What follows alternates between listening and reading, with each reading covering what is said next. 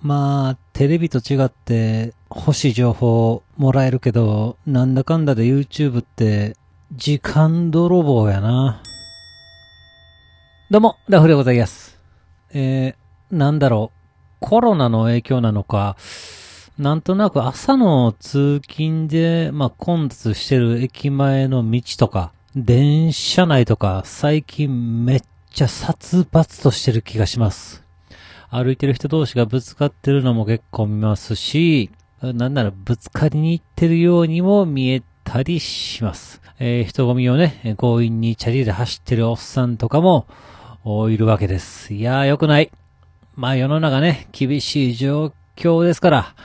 まあそんなおっさんが増えるのもわかりますけど、やっぱり気持ちよく楽しく生きていきたいと思うんですけどね。えー喧嘩を売るような攻撃的な感じで生活してても絶対楽しくないと思います。まあそんな人にね、えー交通事故のようにバーンとね、ぶつかられるっていうのもまあ最悪ですよ。いやまあそんなこんなで楽しく生きるためとかね、えー生活をより豊かにするためとか、あいろんなね、自己啓発の本とか、セミナーとかもあるんでしょうけど、私ね、よう思うんです。あの、ーなんだかんや言うて、まあ、結局最終的に思うところは、笑とったら、ええんとっちゃう？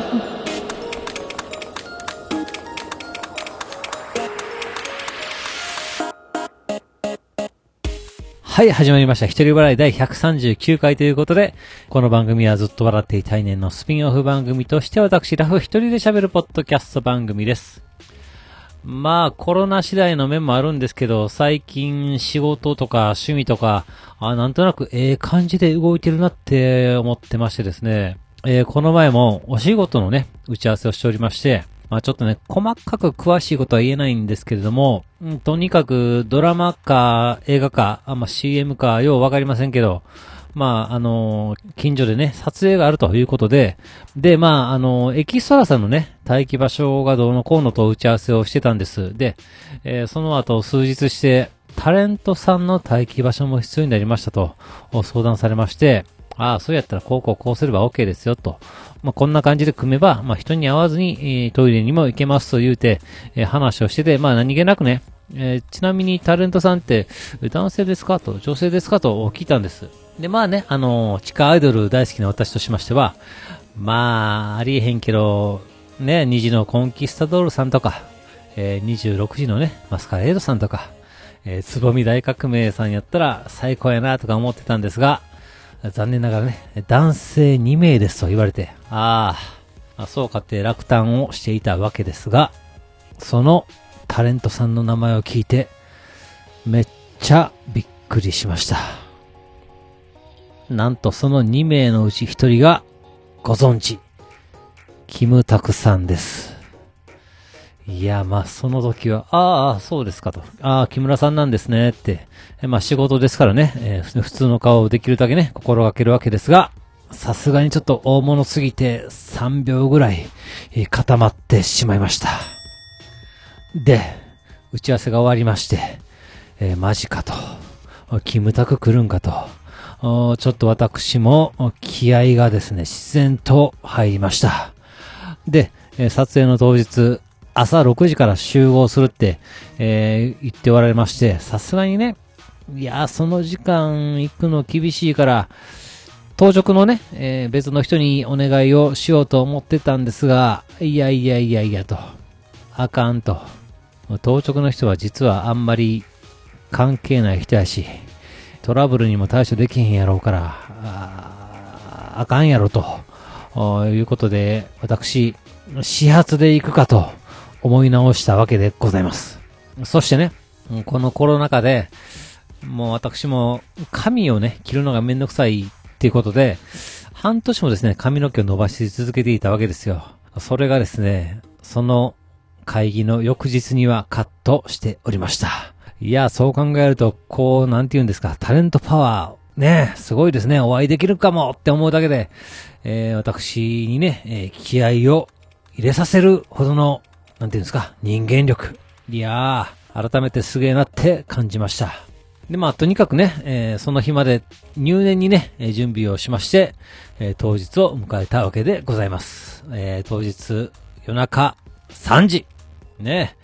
えー、目覚ましで起きまして、4時には家を出まして、無事に始発に乗りました。まあ平日の始発ということでガラガラやろうと思ってたんですけれども、いやいやいやいや、おばちゃん軍団で満員の電車でございます。どうやら清掃のおばちゃんということでですね、まあ確かに、オフィスの清掃って、まあそのね、社員が来る前にやってしまおうというわけなんでしょう。おそれにね、間に合うように始発を使ってるおばちゃん軍団でございますよ。まあ、かなりですね、年齢層が高くてですね、まあ言うならば病院の待合室みたいな感じでしたが、まあほんとね、元気なおばちゃんつうかまあ、おばあちゃんばかりでございます。いやー、女性はやっぱり強いですね。まあそんなこんなでですね、私も職場に着きまして、まあまずはですね、3、40人いるエキストラさんがまあ、続々とね、えー、到着をするわけです。で、まあ、その中ね、串も慌ただしくね、作業をしておりましたら、ちょっとね、現場がざわつき始めましてですね、ああ、タレントさんがついたのかななんて思ってたんですけれども、私も非常に忙しかったんで、まあ、業務をね、えー、ほったらかしにして見に行くわけにもいかず、えー、仕事をこんなしてましたら、なんだかんだと、お時間が過ぎていき、なんといつの間にか撮影も終わり、タレントさんもエキストラさんも気がつけば次のロケ地へと移動しておりました。いや、結局一目見ることさえできなかったんですが、座ったであろうメイク用の椅子とか、あ私も座らせてもらって、まあ、ちょこっとだけ満足をしておりました。ということでですね、え、ジャニーズの大物タレントさんには会えませんでしたが、ただでは私も転びません。えー、エキストラさんが朝集合するわけですが、ここで一番早く来られた女性のエキストラさんに、えー、〇〇と言います。よろしくお願いしますってね、えー、元気に挨拶されまして、いやいやいやいや、一番乗りですよ。早いですね。よろしくお願いしますね。ってね、話をしていたんです。で、この彼女、目がね、非常に大きくて、ああ、エキストラさんにしては非常に綺麗な方だなと思って、ああ、芸能活動してるんかなと、まあ、後からね、えー、名前を検索してみたんですが、なんと、グラビアアイドルの方でした。私、なんとなんと、大好きなアイドルと普通に話をするというミラクルを起こしていたんです。いやー、私としては大物タレントさんを一目見るより、こっちのね、何気ないトークの方が、全然嬉しいはい、では今回はこの辺というところで番組では皆様からのお便りをお待ちしております。えー、ツイッターでハッシュタグずっとわら、ひらがなでずっとわらとつけてつぶやいていただけたら私喜んで見に行かせていただきます。えー、メールの Gmail アカウントずっとわら、アットマーク Gmail.com、z-u-t-o-w-r-a、アットマーク Gmail.com の方までよろしくお願いいたします。というわけで最後までお聞きいただき皆さん、大きいんです。そして、さよなら。ちなみにもう一人の大物タレントは中川大志さんでした。来年キムタクさんと中川さんが共演される何かが見れると思います。楽しみで仕方ありません。ただ、私的には、エキストラの有村瞳さんが一番楽しみです。